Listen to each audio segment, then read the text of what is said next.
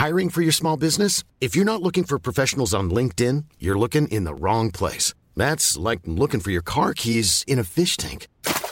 LinkedIn helps you hire professionals you can't find anywhere else, even those who aren't actively searching for a new job but might be open to the perfect role. In a given month, over 70% of LinkedIn users don't even visit other leading job sites. So start looking in the right place. With LinkedIn, you can hire professionals like a professional. Post your free job on linkedin.com/people slash people today.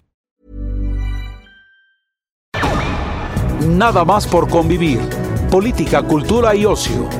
Con Juan Ignacio Zavala y Julio Patán. Aquí iniciamos.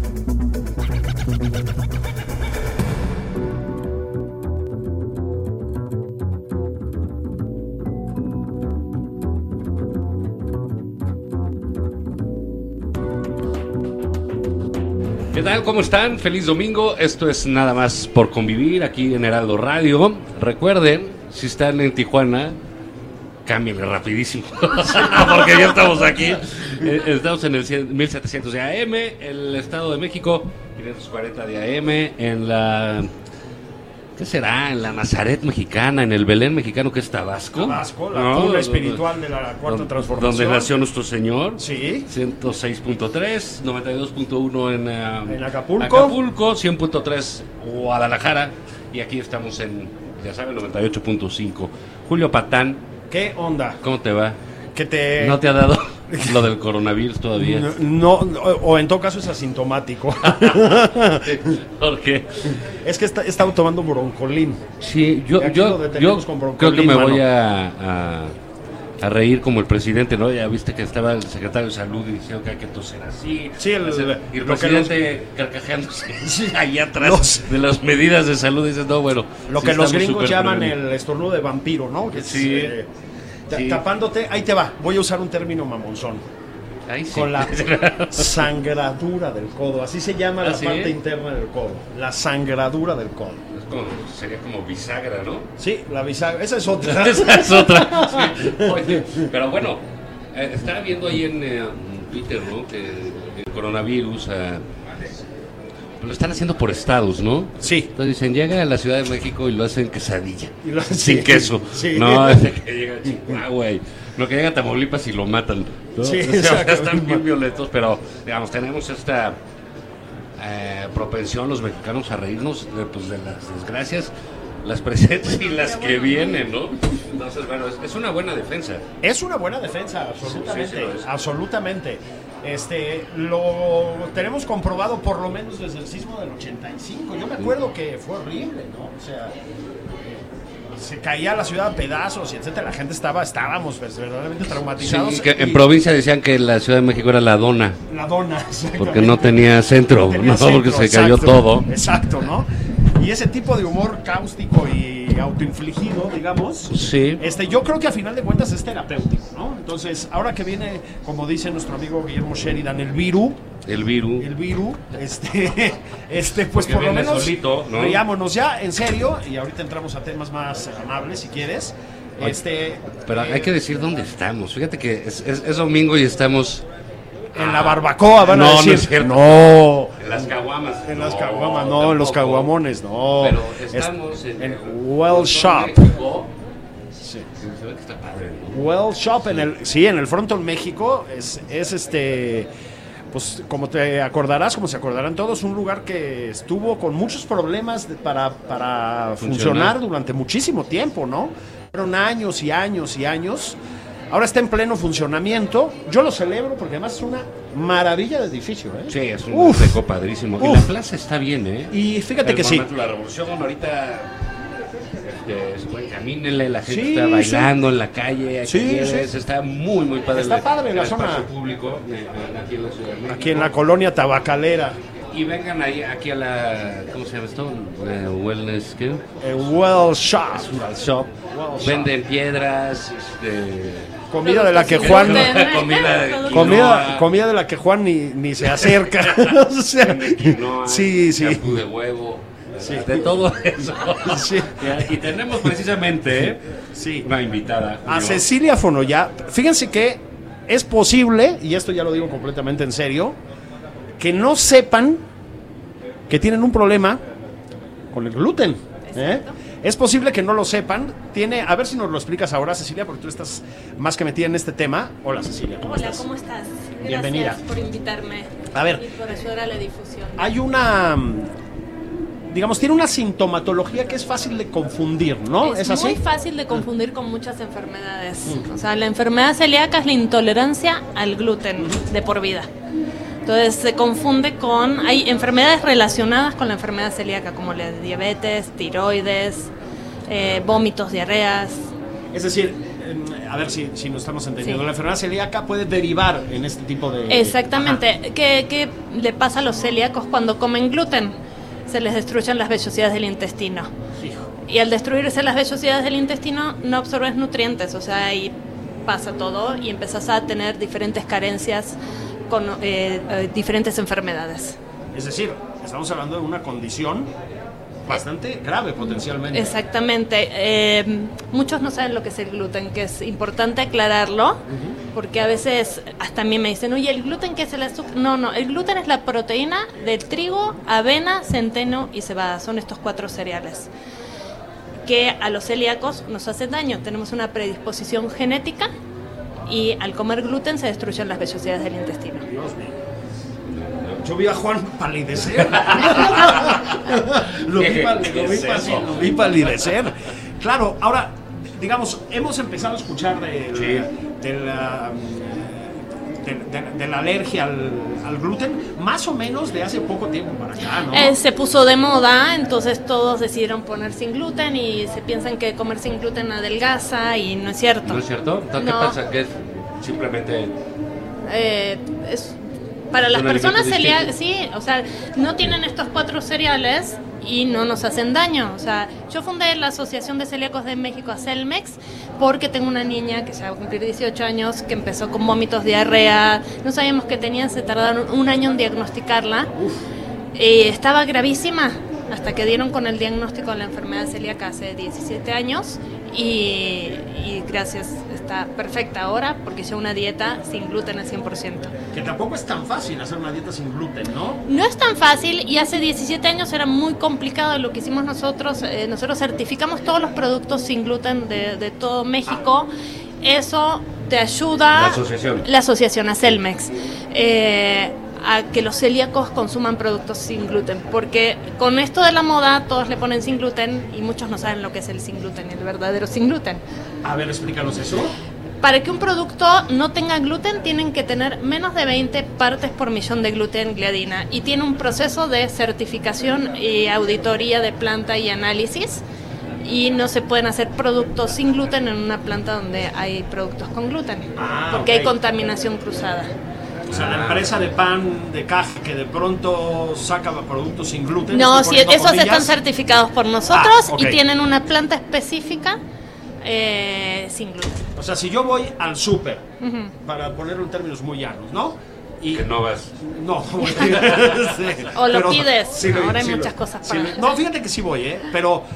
Y encuentro un paquete de pan sin gluten, les puedo creer, digamos. Eh, tiene que tener el logo de SG sin gluten a Celmex, que es el Ah. logo de nuestra certificación, o eh, el logo internacional, que puede ser el de la espiga de trigo tacha- tachada, que es el de Ah, sí. Europa, Mm. o el de Gluten Free Certification, que es el de Estados Unidos.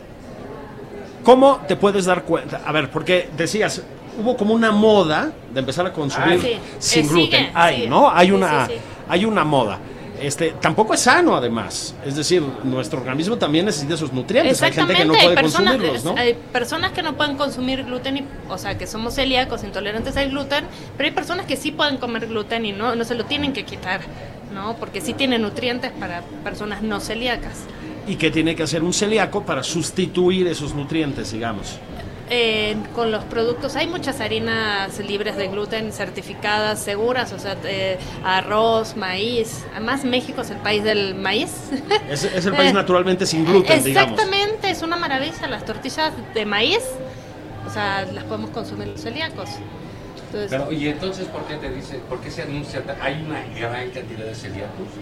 ¿O por Uno- qué- por uno qué de cada pronto 100. todo lo que, Ah. Lo que ves en todas las sin gluten, pan sin gluten, sin gluten, porque helado sin gluten. ya está avanzando el tema del diagnóstico de la enfermedad celíaca, ya se sabe lo que es la enfermedad celíaca. Entonces, eh, uno de cada 100 mexicanos padece de enfermedad celíaca. mucho. Es muchísimo. Es muchísimo, es una locura. muchísimo. Nosotros llevamos 13 años trabajando en pro de los celíacos de México. O sea, estamos hablando de que debe haber, estamos en, ¿qué? en 130 millones de habitantes, más Sí. o menos, por ahí. O sea, hay sí. 13 millones de mexicanos, más o menos, celíacos. Exacto. ¿Y cuántos lo saben? ¿Tenemos una idea? 9 de cada 10. Sí lo saben. ¿Sí lo saben? 9 de cada 10 no lo saben. Ah, no lo Ese- saben. Ah, caray. Ese es el problema. Nosotros por eso, o sea, estamos haciendo eh, muchísimos eventos, como el Congreso Nacional de Enfermedad Celíaca, que lo vamos a hacer en noviembre, el segundo congreso, donde es de doctores para doctores, para eh, enseñar la parte del, del diagnóstico de la enfermedad celíaca. ¿Dónde va a ser esto? Eh, todavía no tenemos Ah, lugar no, seguro, no, pero pero- creo que es en el restaurante del lago. Y, y- y dime una cosa, ¿cómo, a ver, a ti te pasó como mamá, cómo te percatas si tu hijo eh, chiquito, muy grande, cómo se Te voy a percata contar dos, dos cosas. Una, el diagnóstico de mi hija fue hace 17 años, que empezó con vómitos, diarrea, se le caía el pelo, tenía la panza como los niñitos de Biafra, así que están desnutridos. La diagnostican a los nueve meses más o menos de todos estos síntomas y se le hace un análisis de sangre, de anticuerpos y se le hace una endoscopía para ver las vellosidades del intestino que están, eh, si están aplanadas y un análisis genético. En ese momento toda la familia nos hicimos el análisis genético y yo tengo los genes de la enfermedad celíaca. Esto fue en 2003, 2004 que la diagnosticaron a, a mi hija y hace cuatro años me diagnosticaron a mí porque tuve epilepsia, que en realidad no era epilepsia, porque también hay problemas neuronales que vienen derivados de la enfermedad celíaca. No me digas. Sí. ¿Y sabemos por qué? Por el gluten, o sea, te hace daño al el tema neuronal, depresiones, o sea, ahí es, es por eso es difícil de diagnosticar esta enfermedad. Sí, es lo que decíamos al principio, Sí. ¿no? Se, se, se puede confundir con muchas cosas. Con ¿no? muchas cosas. O sea, yo estando en la asociación teniendo una niña celíaca, eh, no sabía que era por la epilepsia y finalmente me- todos los años me hacían los análisis y me dio positivo. Hace cuatro años dejé las medicinas de la epilepsia y empecé la dieta libre de gluten.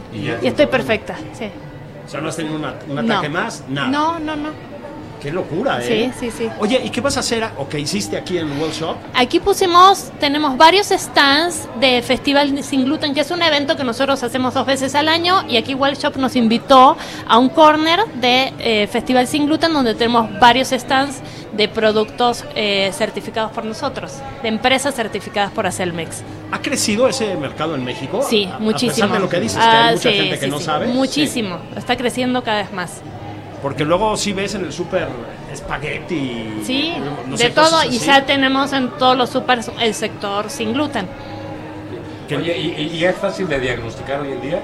El diagnóstico es a través de análisis de sangre, los anticuerpos, endoscopía y un análisis genético, que de hecho aquí tenemos, eh, están- estamos haciendo en Wild Shop el eh, Festival Sin Gluten, hay análisis genéticos con saliva. ¿Aquí mismo? Sí, aquí mismo, qué bien. sí, sí. O sea, puedo pasar ahorita. Puedes pasar ahorita, Sí. sí. tú mejor no. Celia Screen. Me, Se me da de que terror. mejor no. Sí, bueno, a mí me diagnosticaron hace eh, cuatro años, o sea, hace poquito. Muy poco. Muy poco, sí. Y no hay, es decir, evidentemente es, es este, una condición que puedes controlar, bueno, cambias tu dieta y etcétera. Sí. Pero no hay manera de eliminarla, ¿no? No, No no, forma, existe ¿no? ni vacuna, ni medicina, ni inyección, ni cosas mágicas, no existen. Porque Eso es mentira, si les dicen eso es mentira. Porque hay al- alergias que efectivamente Pero, no es que esta, pero esto no es una alergia, es Bueno, una claro, no enfermedad, alergia, sí, o sea, es una enfermedad genética. Sí, claro, es una Entonces, condición. Una digamos. condición de vida. Sí. Pero a ver, en esta condición de vida puedes comer muchísimas cosas, o sea, carnes, frutas, pescados, o sea, es muy saludable, es una enfermedad muy saludable, porque a la hora que empezás la dieta libre de gluten, ya se reinvierte la situación y sos una persona totalmente saludable como si no tuvieses enfermedad celíaca. Ahora, hay que ser insistentes en que si no tienes esta condición, no Ah. debes prescindir del gluten. El gluten es Exactamente. necesario, además. Exactamente, 100%. Sí, porque parece por la moda que fuera una onda dietética, ¿sabes? Sí, sí. Que comer sin gluten, como, como decía Silvia, no engordas. Así es. No, no es cierto. cierto, claro que sí. Es más, los celíacos cuando empiezan la dieta libre de gluten estricta, o sea, empiezan a, a recibir nutrientes empezás a engordar. No engordar a ponerte gordo, pero sí empezás a, a ponerte saludable. No, qué interesante. ¿Ves? Al- Yo, sí creía que era Tú, tú pensabas que era... una moda. ¿no? Pero hay algo de eso, ¿no? Es decir, yo conozco bastantes celíacos y celíacas, digamos, autodiagnosticados. Eso es gravísimo. ¿Sí me Y explico? que se dicen alérgicos. Y se dicen alérgicos, claro. Exacto. bien nos dices que es no que ha pasado mucho que los dicen, quítate el gluten si te hace daño. Y eso, o sea, yo pido por favor que hagan análisis para que sepan 100% seguro que sí son celíacos para quitarles el gluten. Porque si les quitan el gluten y después les hacen los análisis, les van a dar eh, mal. Entonces, sí es importante que no se quiten el gluten para hacer el diagnóstico de la enfermedad celíaca. Oye, ¿y dónde pueden ponerse en contacto con ustedes? Porque también eso es importante. Miren, pueden escribirnos a- al mail de contacto arroba acelmex.org.mx o acelmex.org.mx o al 5254 1324. Bueno, ya lo saben, si sospechan, si sospechan que tienen este problema, hagan lo que se tiene que hacer, no se Por favor, autodiagnostiquen, y ¿no? quiero pedir, Bueno, pedir- no la primera vomitada. Sí, sí, sí, sí. No, bueno, este, no me hagan hablar, ¿no? pueden Pero- haber comido algo que, que les hizo mal a la panza y que Claro. no sea el gluten, ¿no? Y efectivamente hay muchas, ahí sí, alergias que Sí. tampoco percibes. Exacto. Es, es fácil confundir. O sea, nosotros les podemos recomendar doctores especialistas que les hacen el diagnóstico y los mandan a hacer los análisis específicos de enfermedad celíaca. Pero casi en cualquier clínica puedes hacerte eso. Eh, Los análisis de sangre, sí, Sí. ahora en la mayoría de, sí, en laboratorios de, de diagnóstico, sí, Está. no hay problema. Pero yo recomiendo que vayan con un doctor especializado, que los tenemos nosotros una base de datos muy grandes de todo el país para poder recomendarlos y que el doctor les mande los análisis. ¿no? Que no vayan por sí solo a hacerse los análisis. Sí, ni, ni que digan, ah, soy alérgico. pues, Me salió No, un análisis y sí, nadie lee el análisis, ¿no? Porque Sí. me late, ¿no? Que me late. O sea, porque, porque me late. Pero esos son muchísimos casos los que llegan en melate y dejé el gluten y después para hacer de nuevo los análisis tienen que comer gluten para poder hacer los análisis que les salgan correctos. Claro. Entonces, sí, para medir la reacción, digamos. exactamente. Oye, ¿y México tiene un eh, índice particularmente alto de celíacos? Yo creo que ya es a nivel mundial Es el estándar, mismo. más o sí, menos. sí, sí. El tema de México es el- eh, la falta de diagnóstico. Digo, cada vez vamos mejor, pero eh, sí hay poco diagnóstico.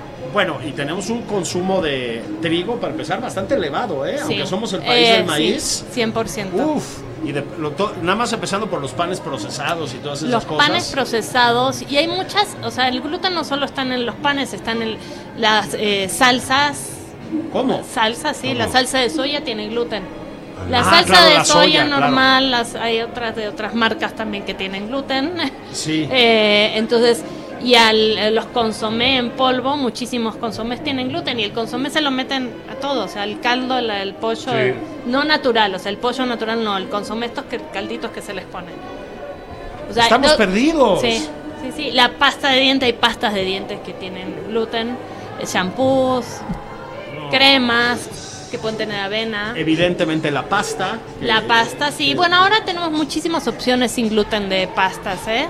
Sí, Hay, yo- hay ¿verdad? muchas, sí, sí, sí. sí, sí. sí, yo en, en alguna ocasión hice una comida en la que una de las este, personas que iban era celíaca, ese sí efectivamente era celíaca, entonces preparé pasta y preparé una, un aparte de pasta, digamos, para ella, ¿no? ¿Y lo Este, pusiste con agua limpia? Sí, sí, sí, me dieron ah. todas las instrucciones. Otra olla, ya sabes, Sí, ¿no? sí, o sea, sí, todo, sí. El, todo el rollo. La y, este, y, a- y ahí entendí que es de arroz, por ejemplo. Hay de arroz, de maíz, de tapioca, quinoa, podemos comer. O sea, hay muchos cereales. Tapioca, la tapioca es buenísima. Pues bueno, esa es la condición celíaca, mis estimados. Bueno, pero ojo, no es alergia. No, hay también alergia, hay ¿También? alérgicos al gluten, ¿no? Pero hay muchos... Eh... No, no, es que no, la, la música de pronto me sorprendió. Rod ¿Quieres Stewart, bailar ¿no? o qué? Sí, me estuve Sí, a punto de estamos pararme como a a punto bailar. de- Sí. Eh, hay personas alérgicas eh, también al trigo, a la avena, por ejemplo. Hay avena sin gluten eh, certificada, pero hay muchos celíacos que somos además alérgicos a la avena. O sea, además, eh, no, bueno. Y bueno, ahí te voy a... Es, es como otro... O sea, hay una, una como red de... Los cereales que tienen gluten es trigo, avena, centeno y cebada. Son Ajá. estos cuatro cereales. O sea, el pan, por ejemplo, hay que más bien evitarlo, salvo los que sabemos que específicamente... Hay, muchísimos panes sin Sí. gluten ahora. De hecho, aquí en Well Shop tenemos un sector Mm. todo y tenemos varias empresas que traen panes sin gluten. Pero la avena, al estar sembrada con el trigo, hay contaminación cruzada. El- claro, el problema es además, en, eh, digamos, fuera de tu casa, ¿no? Me imagino que esa es la, la condición complicada. Eh, eh, nosotros celíacos, estamos ¿no? haciendo eh, verificación de restaurantes también y damos el distintivo a Celmex, que es para restaurantes. Entonces damos cursos para restaurantes para que puedan ofrecer un menú 100% libre de gluten. ¿Y Los existen viajes, restaurantes? los viajes. En los viajes, generalmente en- hay muchos lugares que ya tienen menú libre de gluten fuera de México. Sea, en México estamos trabajando nosotros para eh, poder tener el distintivo Celmex. Estamos comenzando ya con varios restaurantes. Mm, ¿Te puedo preguntar algunos? no, luego me los dices en corto. No, porque estamos en proceso. Ah, están en proceso, Estamos en sí. proceso y, el- por ejemplo, la semana que viene ya eh, estamos en proceso de- de Certificación. Cuatro o de- restaurantes, de cuatro, sí, ok. sí. No se llama, se llama distintivo a Celmex, es un distintivo Ah, ok. que damos nosotros para, o sea, se da un curso al restaurante, se- esto lo manejan todas las asociaciones del mundo, así se da el distintivo para restaurante. Curso, se verifica el menú, los ayudamos en cocina, cómo tienen que trabajar para evitar la contaminación cruzada. Oye, ¿y dónde en el mundo, quiero decir, en qué países están como más avanzados con estos temas, que tú sepas? ¿Los gringos? ¿En Europa? Europa. Europa. es el número uno. De hecho, nosotros nos acabamos de asociar con BRC, que es una de las empresas más grandes del mundo en certificación, son ingleses, y eh, para la certificación de productos. Nos asociamos hace seis meses, entonces trabajamos en veri- para verificación de auditorías con ellos. Entonces, sí, sí, son los número uno. Eh, los ingleses, y digo, eh, eh, todo lo que es Europa, Argentina y Brasil también están muy... av- ¿Argentina? Argentina está súper avanzada. ¿no? Sí. O sea- no, no, no, porque Te lleva digo, mucho. ¿por La? Asociación de Argentina, que de hecho nos ayudó a nosotros, yo soy argentina, nos ayudó a fundar a Celmex, eh, se llama Acela, lleva como 60 años. Entonces sí, ¿Lleva 60 años? 60 años. Y vos vas a Argentina y ya hay, está la ley celíaca. En todos los restaurantes tienen que tener por lo menos un platillo libre de gluten. No es obligación. ¿En- sí. en Argentina? ¿En toda Argentina? En toda Argentina, sí. Eso aquí, bueno, Claro, por porque es más elevada la tasa de. de- de- Eh, hay más celíacos. diagnóstico porque la asociación lleva 60 años, entonces ya la investigación de enfermedad celíaca, los doctores son muy buenos los especialistas en enfermedad celíaca, entonces sí avanzaron muchísimo. ¿Qué- ¿Por qué en Argentina, eh, específicamente? Yo creo, sí. digo, mi idea, no me dan caso, no sé si es cierto, pero es el país del trigo. Sí, no, bueno. Entonces y ahora de la soya también, ¿eh? De la soya también, pero la- en realidad la soya pura no tiene gluten. O sea, la, la soya la fermentan con trigo, la que le ponen al sushi, y por eso tiene. Ah. De hecho, tenemos soya sin gluten que podemos consumir los celíacos, pero la soya normal que te dan en todos los restaurantes de sushi, esa sí tiene porque la fermentan con trigo. Ah, Vas a encontrarte con eh, soya eh, gluten free en varios restaurantes. Ah, Ahora yo- ya hay, ya la llevan. Yo, yo siempre pensé que las soyas destruyen. Las soyas. Es que había una, una publicidad en México que decía las drogas destruyen. Ah, y eres la so- Sí, las- yo digo las soyas Ya. destruyen, ¿no? A mí- mi hija, por ejemplo, detesta la soya y es alérgica. Ay. Además, es decir, también hay eso, ¿no? Sí. Pero yo pensé que esto era un problema de la soya. No, es que está No, está con fermentada trigo. con trigo. Sí, sí, sí. No, no es problema de la soya. Digo, y en Argentina, o sea, este país del trigo y, y o sea, que es, mi papá es español, o sea, m- mis abuelos italianos del otro lado. Entonces, sí venimos, o sea, de, de Europa. Y Europa es el número uno de, de enfermedad celíaca.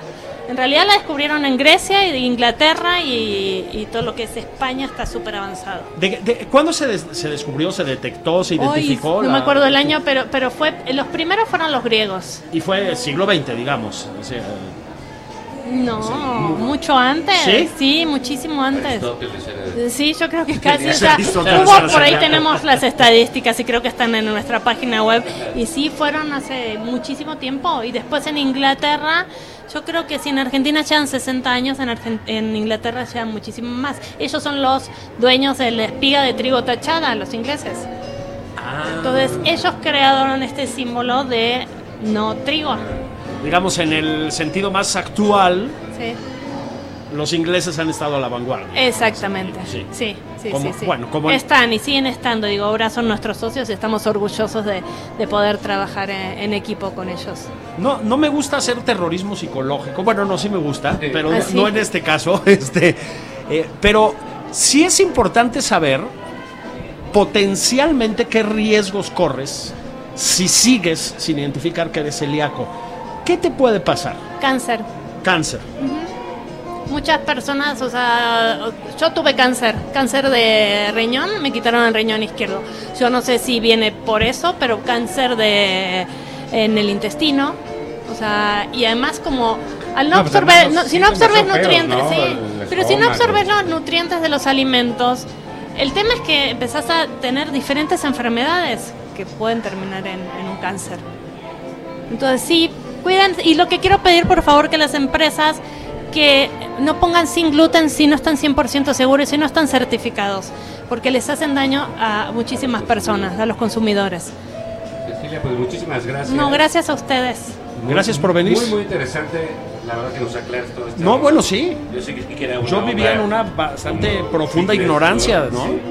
Y este, pero bueno, vengan aquí a la Workshop. Aquí van a, a encontrar este, varios stands, ¿no? Sí, Sobre, ah, sí, sin gluten y certificados. certificados.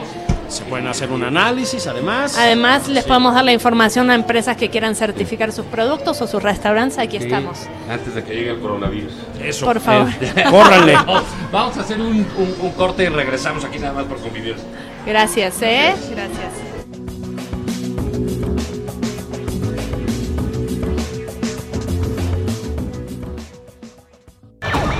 Esto es Nada más por convivir, una plática fuera de estereotipos con Juan Ignacio Zavala y Julio Patán.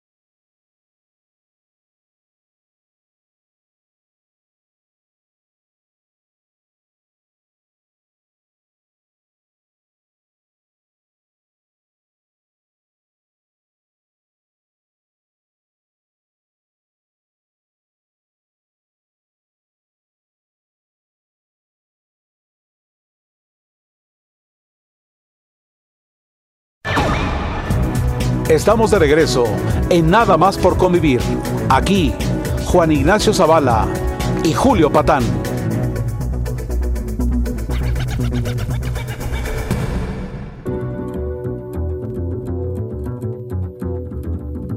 Eso nada más por convivir. ¡Achú! Aquí mi. sí, ese es Juan Ignacio Zavala. Que pueden creer que no trajo tapabocas. Se dijo, me, oye, me voy a pasar un fin de semana en Wuhan. Y lo siguiente que supe, no, no es cierto, ¿eh? No, estamos, estamos este, eh, cotorreando, estamos en Well Shop, aquí en el Fronton, México. Gran lugar, Juan Ignacio Zavala. ayer. Ah, Bueno, es un edificio muy bonito de una arquitectura que a veces tiene cosas buenas y otras horrendas, Ajá. ¿no? Ya, Como es el Art Deco. Entonces ustedes caminan desde Reforma, desde la Lotería hasta acá pues van a encontrar este, eh, eh, estas marchas arquitectónicas. Esto lo remodelaron hace unos años, lo dejaron muy bien. Muy bien. Y fue un lugar, pues fíjate, yo, yo decía ayer que aquí este, se fundó el PAN, Sí. Partido Acción Nacional, en 1939. Entonces ha de haber sido un lugar de ¿El- el qué? No, no espectáculos. es cierto. el pan sin gluten. sin gluten para recordar a, a- a nuestra entrevistada. Pero, eh, digamos, eh, era un lugar eh, relevante, importante, ocupaba Hombre. una, una cuadra. Y lo- lo- el juego, el frontón, los pelotaris, ¿no? Eh, Así- eh, así es. Así es. Ah, tuvo su pegue esa, Sí. ese deporte en México muy importante. Los toreros jugaban mucho. Sí, es este. Entiendo que un deporte que pues abandonó sus tiempos de auge hace Sí, mucho. Este, fíjate que yo iba de chavito al Club Mundet. Aquí en, en Polanco, en Ejército Nacional. Y ahí también. al asilo mundial. Ahí vamos a No, acabar. ahí vamos a. Con suerte. es decir, con suerte. Si llegamos. Sí. Tampoco nos falta mucho, ¿no? Este. No, el Club Mundet, que es padrísimo. Y también tenía atrás canchas de frontón y todo. Y había como mucha El club, vida. el Club España. El Club España, desde luego, también. Este, había mucha vida, digamos, además. Sí, sí, Mucho ambiente y etcétera. Creo que ya no tanto, yo lo Bueno, lamento. Bueno, de que lo rehicieron, como que le metieron su dinero, su promoción. Así es. Y va va a ser jalando. que se pone bien. Parece ser, exacto, para allá iba yo, que está como repuntando, ¿no? Sí. Lo cual celebro, es decir, es una tradición, pues llegada de España, evidentemente, pero muy mexicana, ¿eh? Muy mexicana. Fíjate, por ejemplo, este, yo que soy del, del sur de la Ciudad de México, no, vienes a- a- a- para acá, pues, pues por cosas de chamba normalmente, Sí, sí, ¿no? sí, sí. Eh, pero bueno, re- recordemos, la Ciudad de México, este, para los que nos oyen allá en provincia, reforma, cuando vengan, la cierran, cierran el circuito interior. Sí. Y es muy padre venir y ver cómo está la gente paseando a los perros en bicicleta, Sí. los niños, familias Patinan, enteras, ¿no? sí. Se cierra ah, por la ciudad para sus habitantes, ¿no? Sí. Y esta Plaza de la Revolución, eh, con este, digo, de la República, con este monumento, Con el Monumento a la Revolución. que sí se me hace espantoso, Sí, sí, sí, ¿no? sí, sí, es, es horrible. sí, sí, sí. Pero abajo algún día vine al, al museo. Que, eh, De las ¿no has revoluciones, entrado? ¿no? Sí, Sí. que tienen allá, Es allá abajo. Pues está padre, tiene, Está tiene, padre. tiene sus cosas, está bien. Ah, y afuera la gente... A a mí me gusta mucho, este, Julio, cómo de unos años a, a la fecha... Yo debo reconocer, por ejemplo, que Marcelo Ebrard, Sí, sí, que, sin que duda. fue jefe de gobierno de esta ciudad, le, eh, le supo dar vida de metrópoli a, a la Sí. Ciudad de México. Entonces, ahorita tienes a la gente ahí bailando, Sí, organizando exacto. cosas, este, frente a un edificio que tiene espejos, están bailando. Yo me quedé que era breakdance, no sé. ¿Cómo Sí, le ya, ya no sé, por eso tiene como 35 años, ¿no? bailando break. ¿no te Pero sí, sí, sí, sí, sí, sí, sí. Sí, sí, sí. Es, es como claro, que es el break que es contemporáneo del fax. Exactamente. Sí, son cosas que le interesarían vivamente a López Obrador, el telégrafo también, Ah, Exacto, ¿no? Todas esas cosas. Sí, ¿no? sí, sí, sí, Y, sí. eh, pero bueno, digamos, es un eh, eh, domingo hecho en una ciudad tan complicada para vivir, ¿no? Con, con una serie de... um, pues la gente que vive muy en departamentos, esto que se está haciendo porque es la manera de vivir en una ciudad, pues salen y toman la calle, ¿no? Sí. Muy, eh, eh, muy a gusto. Se quejan los fifis Sí. que viven en Reforma 222. Así es. Ah, de, pero, que, de les de que salir cierren. con el coche. Pues, ni modo. Sí, pero ¿No? yo aquí sí, como tú, eh, apoyo esas medidas. Mira, este, creo que Ebrard en sus tiempos, me parece que Mancera menos, la verdad, Sí. entendió que bueno, uno que las ciudades deben ser vividas y tomadas por sus habitantes en el mejor claro. sentido y Sí, sí, sí. que las calles deben tener eh, animación, entre otras cosas, Juan, porque es un antídoto para la delincuencia también, ¿eh? Claro. Es decir, que la ciudadanía se apropie de los lugares públicos, contribuye un poco a que no se apropie de los lugares públicos quien no debe, ¿no? Ah, eso por un lado. Por otro, pues eh, es, el- es- es, eh, realmente la cosa pública, el, el interés del ciudadano en, en sus lugares, en sus espacios, Sí. en cuidarlos, en tenerlos limpios, eh, etcétera, en exigir cosas para su uso. Absolutamente. A ver, voy a, yo, igual que tú, he hablado de muchas, he hablado en contra de la llamada cuarta transformación en mil niveles. Y creo que Eventualmente. sí, de pronto, ¿no? No, y además creo que el gobierno de la Ciudad de México también tiene deficiencias graves, el actual gobierno de la Ciudad de. México. O sea, no, no hay duda, ¿no? Se tardaron demasiado en reaccionar contra el problema criminal, por ejemplo. Eh, lo trataron de ocultar, en cierto sentido. Le trataron de echar la culpa a la administración pasada, que la tiene. Que la tiene, que claro. la tiene, pero, pero pues no puede ser, es decir, no podemos seguir con esa retórica. Y sin embargo, lo que sí creo que tienen positivo, Juan, es un sentido de utilización de las calles, es decir, de calidad de vida. Fíjate, sí arreglaron Avenida Chapultepec.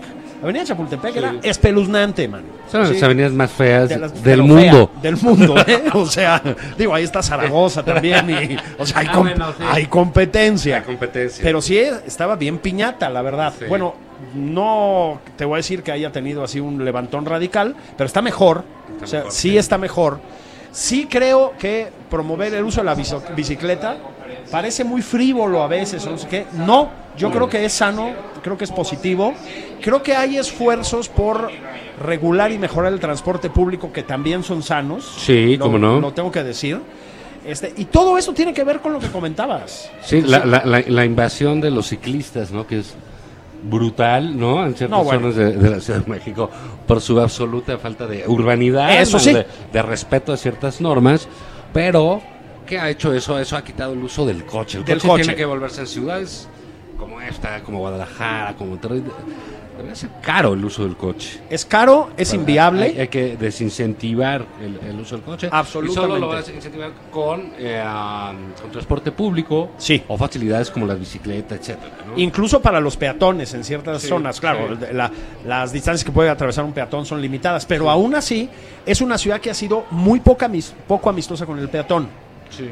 Entonces, por lo menos en distancias cortas, es necesario impulsar eh, que la gente camine. Sí. Ahora, aquí decías de los ciclistas, es verdad, ¿eh? Es decir, yo sí creo que hay una parte ahí como de. Una actitud como de estamos salvando al mundo y por lo tanto te Sí. podemos arrollar en la banqueta. Sí. Es que Tú no- contaminas. Eh, sí, estás Yo no con- contamino porque ando en bicicleta Exacto. y eh, tienen esta suerte de, de superioridad moral por andar en bicicleta, ¿no? Ahora, si lo piensas, sí, exacto, es como la superioridad moral. Suben por la banqueta, van en sentido contrario, se pasan los altos, te mientan. Yo, yo no ando en bicicleta, pero sí camino mucho. Sí, soy muy peatón. cru- Cruzo distancias grandes de la ciudad caminando y son hostiles al peatón. Sí, claro. Y en, en los países eh, desarrollados, digamos, este. Claro que nosotros con la cuarta transformación ya vamos No, para allá, bueno, estamos a un tiro ya. tendidos, sí. tendidos, ¿no? Ahorita nada más recuperamos los 35 mil millones de dólares de Pemex. Y No, este- Vamos a andar en bicicleta porque no va a haber gasolina. Sí, como en, la, como en la China de Mao. claro, es una estrategia del presidente para incentivar la bicicleta. El uso de la bici. Costó 35 mil millones de dólares este año. Pero bueno. ¿Cuál es el eh, problema, ¿Cuál es el problema? No, y cuando empiece a producir el tren Maya, No, imagínate. No, va a ser una fuente de ingresos bárbara. no, vamos a nadar en la abundancia. Yo, yo ya me estoy endeudando, cabrón, porque sé que ahí viene el billetón, ¿no? Este, pero, ahora, ya hablando en serio, fíjate que muchas de estas em, políticas Sí, de la. Ciudad Sí, de son políticas públicas, sí, políticas públicas, van muy, híjole, no quiero meter en problemas a Claudia Sheinbaum y a su equipo, ¿verdad? Sí, pero van muy a contrapelo de las ideas del gobierno federal. Sí, claro, porque el, el gobierno federal es premoderno. Sí. No, o sea, no le gustan las cosas. Y esta ciudad eh, o las metrópolis demandan mucho ese tipo de cosas, ¿no? De, Sí. de- de las grandes urbes. Fíjate, hay, hay aquí el Zócalo. Sí. ¿no? Eh, que bueno, Marcelo le dio una vida muy inusitada, ¿no? Con, Sí. eh, en invierno la pista de hielo. Y que bueno. A ver, la fue gente un iba, éxito. iba la gente. Las playas, en verano, las playas. etcétera. Que caray, digo, luego con los calorones, pues sí. Pues Está muy bien la idea esa, ¿no? son ideas democratizantes. Es decir, le das a la Sí, gente le das a la gente su ciudad. su ciudad y la, y la posibilidad para muchos de más o menos tener experiencias que no podrían tener de otra manera. Pero eso es visto ahora como una frivolidad o no sé qué cosa, ¿no? Este, y han, han ido cancelando también ese tipo de, de proyectos. De proyectos. Pero repito, no en la Ciudad de México. O sea, la parte, digamos. Ahorita, si quieren, nos ponemos a torpedearlos, porque también hacen muchas cosas es mal. domingo. Pero, sí, pero. Aquí se respira buena onda. buena vibra. Hay incienso. Sí. Veo que están vendiendo unos aguacates, han de ser Organiquísimos. orgánicos, Sí. este, jamás vistos, tocados To- por la mano por de la un mano hombre. del hombre. sí, este, sí, les, les- les- les- los ponen a meditar antes de llevarlos a tu mesa. sí, les dan yogur. Sí, yogur. Aguacates Están crecieron deliciosos. con ¿no? yogur. Sí. ¿no? Todas esas cosas que hay en este tipo de eventos, unas macetitas ahí, Sí. de las que uno regalaba en quinto de primaria. El 10 de mayo. de los que te obligaban a, 10 de de mayo. los que te obligaban a hacer. Pero bueno, pues son, eh, insisto, los lugares de exposición permiten, esto es de ciudades vivas, ¿no? O sea, Absolutamente. porque sales aquí en la plaza y hay una exposición de vivienda, Claro. o de cosas así. Y bueno, pues la gente entra y ve, ¿no? Digo, ya hablando en serio, aquí mismo, o sea, tú pues ves a la gente, viene, se toma un café, pasea, se hace un masaje, no sé qué, es decir, Compra velas. la compra velas, no sé qué. Hay vitalidad, pues. Sí. Hay vitalidad, ¿no? Este, y civilizada además, y tranquila, y respetuosa, y etcétera. Sales y hay otra feria, me parece que la Sí, vivienda sí, aquí sí, en, sí, el- sí, el en la, monumento. en la plaza, y ahí está la gente viendo qué onda, igual, paseando, adueñándose Fíjate, de la lo ciudad, ¿no? exacto, lo de las bicis que platicamos empezó, cortaban los domingos y una parte de reforma, ¿te acuerdas más o menos? Sí, por el Como del Ángel o la Diana, la Diana, hasta el la Zócalo Diana, se iba. Sí. Y luego, pues, eh, creció a tal nivel que, que ya abarca todo circuito interior. Todo circuito interior y está muy bien. la vuelta, está súper bien. Y hay otro, hay varios, ¿no? Pero hay otro circuito que es el que va, pasa justo por frente de mi casa por patriotismo Y se- no, Eh, y- y- ajá, y, se- y tuerce hacia la Condesa, Roma y Ah, etcétera. Es, y funcionan muy bien. Muy O sea, la gente sale a correr, la gente sale a andar en bici, salen a patinar, llevan al perro, o sea, ya sabes, todas estas cosas. Y funcionan bien. Claro, los automovilistas mientan madres. Pero es que de lo que se trata es de que haya menos automovilistas. O sea, las capitales del mundo. Y de se- ver la ciudad de manera distinta. ¿no? Distinta, ¿no? es que sí, digamos, no somos una ciudadanía habituada a la planeación. No, no, no. ¿no? Entonces dices, ah, hay tal cosa en Bellas Artes y quieres ir, no vas a llegar en coche. No, exactamente. ¿no? Entonces eso es lo que lo les incomoda, que cierran y que quién sabe qué. Pero tiene mucho sentido eso. ¿no? Yo, yo, bueno, tú y yo algún día que nos dio una fiebre absurda por el deporte. Sí. Por salir a correr. Por de salir a- corrimos no sé cuántas carreras. Varias carreras en las de Muchas reforma. carreras de reforma.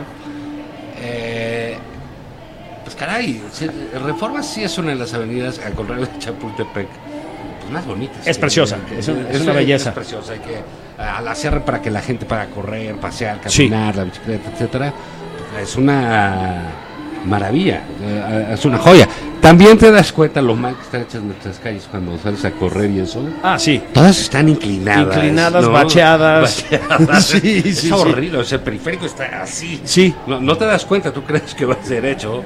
Pero hacían ahí un medio, hacen un medio maratón el Día del Padre. Sí. Que, que lo cierran una, una buena parte del periférico. Sí. ¿no?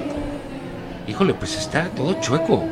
Está todo chueco. Todo chueco. Sí, sí, sí. Igual la condesa, que había una carrera ahí del agua que por Nuevo León. Pues caray, pues con razón todo el mundo va de un ladito, porque si no, pues te esguinzas, te caes. Te caes los tobillos. mal las cosas. Sí, sí, sí, sí. Sí, ustedes se preguntarán. Bueno, seguramente lo primero que se preguntan es, ¿neta Juan Ignacio Zavala y Julio Patán salían a correr? Sí, lo hicimos y fue muy motivante. Ahora ya no podemos. No, Ahora ahora, mucha gente. ¿qué pasó? Se los voy a responder en una palabra. Edad.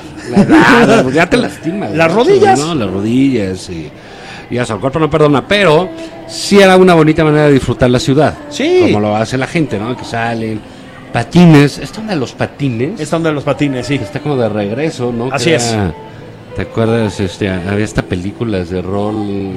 Roller roller- Boogie.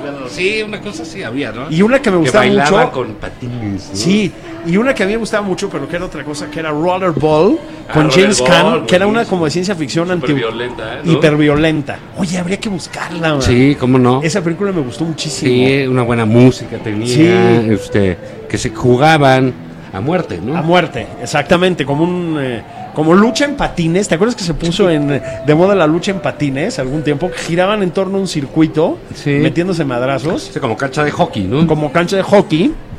Y este y esta era una versión como en ciencia ficción, ¿no? Pero fíjate, para que te des una idea, yo me acuerdo que cuando yo era chavito, a mí me gustaba patinar. Y a mi familia en general, mis primos y todas esas ondas, hasta mi papá y así, este, pues le agarraron como afición a patinar, ¿no? Bueno, no había dónde. Es decir, mm, te podías ir alrededor del estadio de CEU, El CEU, que siempre que era, que era- eso, ¿no? que era así como uno los de los estacionamientos, clásicos. Y luego aquí en la tercera sección de Chapultepec, si recuerdo bien, había como una pista que ibas dando vueltas, man. O sea, pero eso es lo que había. Es decir, esta idea de, otra vez, cerrar las, las calles, usarlas de otra manera, pues es muy reciente, pero ahora estuve en Madrid a fin de año y lo hacen también, en Estados Unidos lo hacen también. Hace mucho, sí. Y también tiene que ver con educarnos, insisto, a no usar el coche de la manera que lo hemos usado. Ya no es viable, ¿eh? Es decir, las ciudades ya no tienen capacidad, ya no la tienen para más coches y más contaminación en estos niveles. O sea, las grandes urbes ya no pueden ser así, ¿eh? Sí, no, o sea, la, eh, esta, lo que viene siendo el paseo dominical, El paseo que dominical. se conocía ahí desde antes, que pues, la gente caminaba la Alameda, el- pues eso es realmente vigente en gran manera, ¿no? Ah, a, sí. A, gran escala. A gran escala. En, en todos lados, porque, eh, y es muy importante que los ciudadanos tomen sus calles, porque es cuando exigen, empiezan a exigir este, eh, lugares públicos, ¿no? De esparcimiento, parques, Así es. ¿no? Lugares donde caminar. eh, Esa es otra, ¿no? Espacio para ellos, ¿no? Esa es otra, fíjate. La mm, remodelación, re- reparación, incluso en algunos casos, de los parques públicos. También lo empezaron a hacer con Mancera, hay que decirlo. sí, sí, este. Pero eso lo han seguido haciendo. Los parques están como mucho más adecentados. Y eso también es un reflejo de una ciudad que más o menos funciona. ¿me explico? O sea, Sí, sí. ¿tú te acuerdas lo que eran los parques Ah, antes? va, ¿no? Eran penosísimos, Pe- pero- penosísimos. pero Sí, bueno. ahorita ves que la gente lleva a sus perros y limpian a los excrementos de los perros y ah, como que hay una... res- es que cuando está bien hecho el lugar, el Claro. parque público, hay una responsabilidad del ciudadano por cuidarlo. Por cuidarlo. Entonces, no, desmadras en algo vez de que se las ve bien. resbaladillas de metal que ¿Te había. acuerdas? Que te Hasta- quemaban. Que te No, quemaban no te las podías nalgas, subir. sí. El sol se quemaba, te cortaban, Sí, etcétera. sí. Pues hay una serie ya de, de, ah, de juegos para niños de plástico, etcétera. Y duran perfecto, la gente los cuida, está bien. Había allá cerca, por ejemplo, hay un parque, el de la bombilla. Sí, cómo no. Un par- parque histórico que, Donde estaba la que- mano que, ahorita está muy bonito porque todo lo Ah, ¿sabes qué? Hace lo- mucho que no voy. sí no lo rellenas en unas fuentes un juego de fuentes Ah. muy bonito ahí va muchísima gente muchísimos jóvenes a patinar en ruedas Ah, fíjate, no se, sabía, se ¿eh? organizan dan sus clases este Es que tú vives por allá. sí y, y de hecho sí va porque pues, es un parque histórico porque ahí mataron ni más ni menos que a Álvaro Obregón Álvaro Obregón. ¿Te acuerdas que en el, en el propiamente Sí. en el monumento, es, es de este tipo de arquitectura que es, exactamente. exacto, es una arquitectura de, de este tipo, este, como estamos hablando del frontón México, este, adentro tenían la mano de Obregón. la mano de Obregón. ¿Tú fuiste? Claro. Yo fui varias veces. Varias sí. veces a ver la ¿Qué nos mano. está viendo Marina, la hija de Julio? Mi hija, sí. Con cara ¿De qué le pasa? como si estuviéramos hablando, no sé, de, de la de. Drácula. De Drácula. Pero era una cosa pavorosa porque estaba la mano en formol. En formol, como Entonces le hinchada. veían así como las venas, era hinchada. Era una locura. Y, y corría la leyenda de que es una mano que él perdió en Celaya, en la batalla de Celaya. Exacto. Y, y- y decían que para recuperarla aventaron una moneda, moneda de, de oro y 50 la- pesos y y, la mano salió la mano. Sí. para robársela. Pero- pero- y bueno, ahí estaba la mano. Yo, yo me acuerdo alguna vez que vieron algunas visitas de otro lado, los llevaba. Ahí por el sur podíamos ir a la mano de Obregón, Claro, la mano de a las momias del Carmel. Ah, sí, ahí en San En- Ángel en, en también. San Ángel, la iglesia de abajo, hay, hay unas momias con traje y Ah, todo. ya voy a llevar a Marina ahí porque Sí, no sí. sí. Sí, sí, Sí, sí. no, están, Dice que estoy loco. son muy sí. buenas personas las momias. Sí. Hazte cuenta, ¿Crees que estás que en el gabinete de la 4? De la 4T. Señor secretario. Ah, no, perdón, perdón, perdón. Señor Jiménez, es Disculpe. La momia. No, disculpe, Las momias ¿no? del Carmen, ¿no? Sí. Entonces era un como tour del horror ahí en unas cuantas cuadras. Y la mano de Obregón hubo un momento. Bueno, Alfonso Reyes tenía un cuento Sí, claro. que se llama La Mano, creo. La mano, Eh, eh, eh, de hecho. Y los herederos, ya, pues, ¿qué habrán sido? Los bisnietos, yo creo, de Álvaro Obregón, ¿no? Ya Seguramente, Hace unos sí. 20 años, yo creo. Pidieron Sí, la mano. Ya, por favor, ¿no? Sí, Así pa- de- para enterrarla. Sí, Sí, ya, ya. o sea, este, que, que, que hacen viendo la mano del abuelo, ¿no? Pero, pero más esa mano, fíjate, o sea, Obregón estaba en las batallas del Bajío contra Villa y en realidad estaba no en Celaya propiamente, sino en una hacienda cercana que se llama la hacienda de Santana. Bueno, tuvimos otro dirigente en este país, el Quince Uñas, que se llamaba Santana, güey. ah, claro. Parece- lo decía Oscar nuestro mejor vendedor. Claro, nuestro mejor vendedor. Entonces dicen que optó por decirse el manco de Celaya para que no lo identificaran con la figura del vendepatrias. ¿Sí? Ah, claro. Dicen, ¿no? No sé, ahí los amigos historiadores este, nos, nos corregirán. Pero yo siempre me pregunté, no, no, no o sea, neta es la mano de Obregón. O sea, deben haber agarrado No, una ahí. bueno, no, pues ahí está. Creo que sí era. Y hay y todo un monumento. Y todo un monumento ah, en torno a la bonito. mano. Bonito, La- claro. la- ay, bajaros unas escaleras pues, Claro. de mármol, abajo, y ahí este, te topabas con la mano. Eh, ah, hay un, este, es obra de teatro, si, si- si mal no recuerdo, la de Ibargüengoitia, que se llama El Atentado, Sí, ¿cómo no? de, eh, que recrea pues el asesinato de, Sí, de Obregón. de Obregón, a manos de, de es un ultracatólico, ¿no? Claro. León Toral. León Toral, que se, se hizo, bueno, en fin, era, era dibujante, entonces Sí. se hizo pasar por, bueno, se entró como dibujante, pues, le- y para hacer el retrato Obregón se sí. acercó y ahí lo, su- lo, lo- lo ejecutó, ¿no? Dejó caer Este- plomos. Le dejó caer el plomo, así es. Y, y ahí, como dice con genialidad, pues, que la cara cayó ahí sobre Sobre el plato de chilaquiles. de unos totopos, de sí, unos de totopos, frijoles. refri- frijoles refritos. estaba.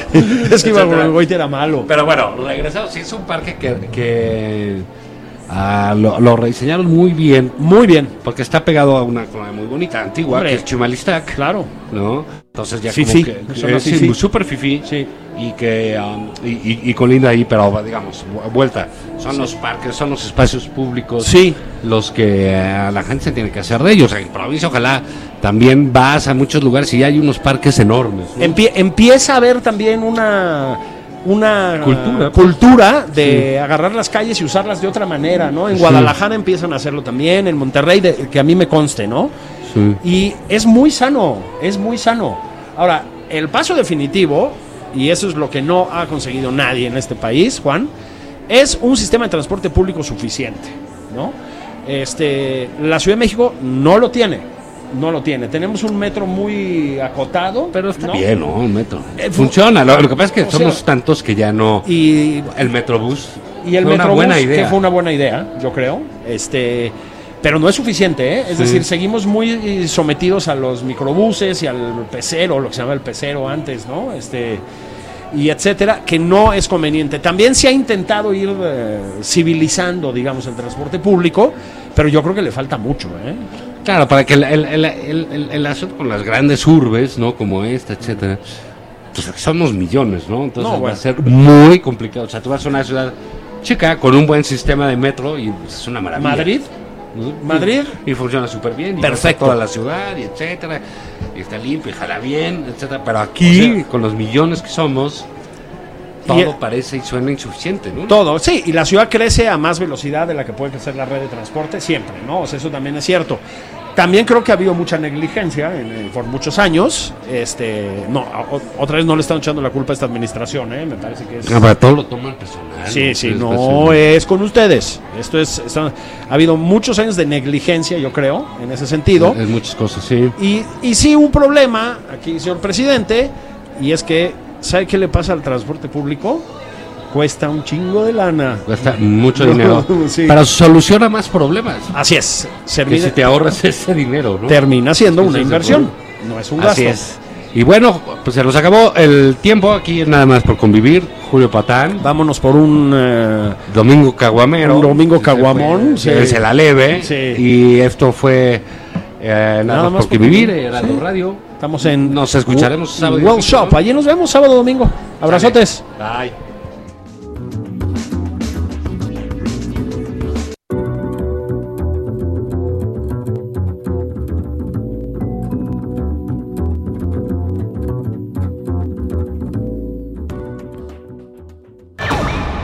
Esto fue Nada más por convivir. El espacio con política, cultura y ocio, con Juan Ignacio Zavala y Julio Patán.